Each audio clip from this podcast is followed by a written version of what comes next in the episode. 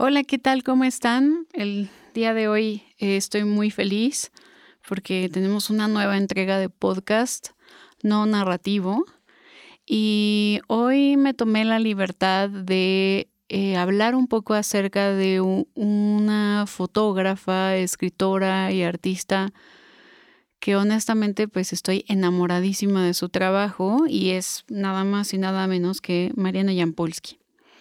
No me voy a tomar mucho tiempo porque en realidad de Mariana hablo más en un podcast que pronto va a salir con Teca de Historia para Tontos, pero salí muy inspirada y quisiera compartirles un poquito de ella y al final vamos a dejar un diseño sonoro que describe un poco la labor que tenía Mariana cuando vivía.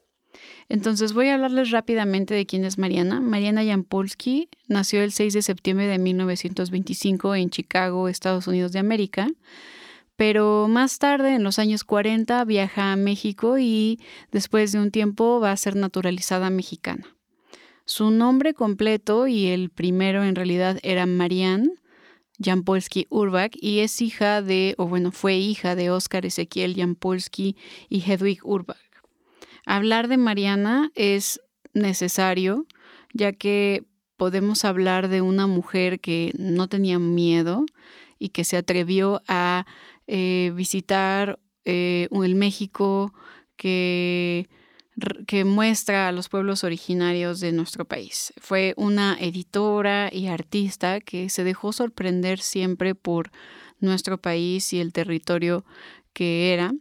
Y siempre, casi ya en los últimos años más o menos, comenzó a caracterizarse por eh, sus viajes a bordo de un Volkswagen blanco para poder mostrar aquellos pueblos que aún no habían sido capturados en, las fotografías.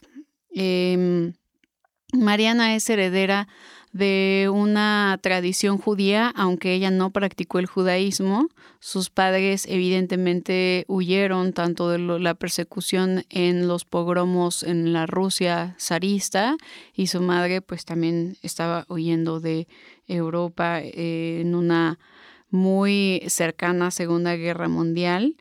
Y también Mariana fue sobrina de un antropólogo, padre de la antropología norteamericana, el señor Franz Uriboas, que también es muy importante en la historia de México porque visitó nuestro país y fue también maestro de Manuel Gamio.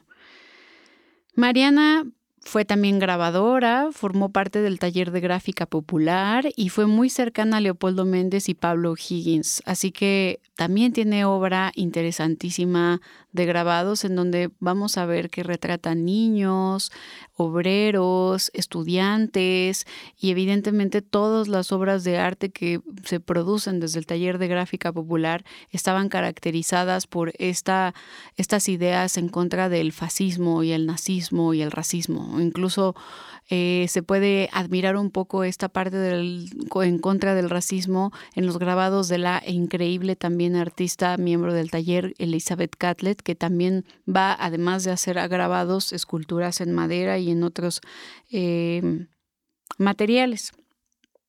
En fin, Mariana es una artista que acoge con todas sus obras en blanco y negro y a color y también son una serie de fotografías que nos muestran una inminente y constante protesta sobre la occidentalización de los pueblos originarios. Cada vez que veía un Mickey Mouse eh, eh, cerca de una ofrenda, cada vez que veía un huipil bordado en donde se podía admirar algún elemento occidentalizador como un personaje de Disney, cada vez que veía una Coca-Cola en, en una celebración patronal, pues Mariana estaba ahí tomándole fotografía para mostrar esto que a ella tanto le preocupaba acerca de los pueblos originarios.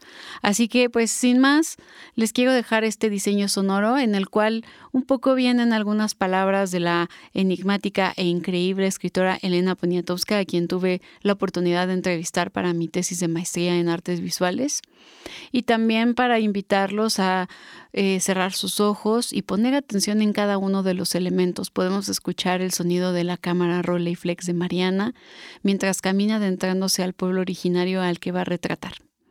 Muchas gracias por escuchar Historia Chiquita y nos vemos la semana que viene. Quédense para escuchar el diseño sonoro, no se vayan.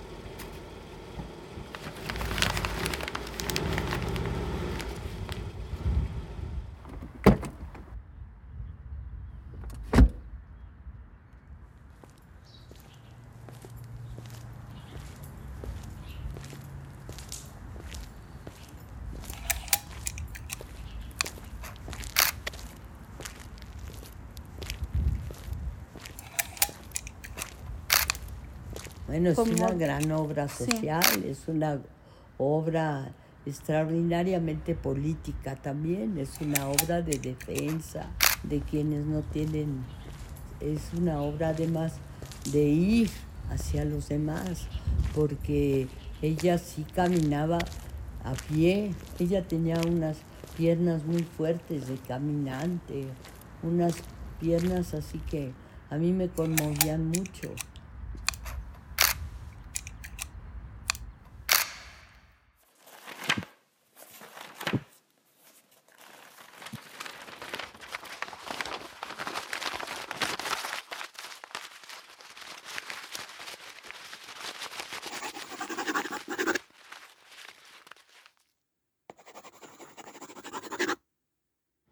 Tenía esa cosa creativa de que decía para allá y se iba.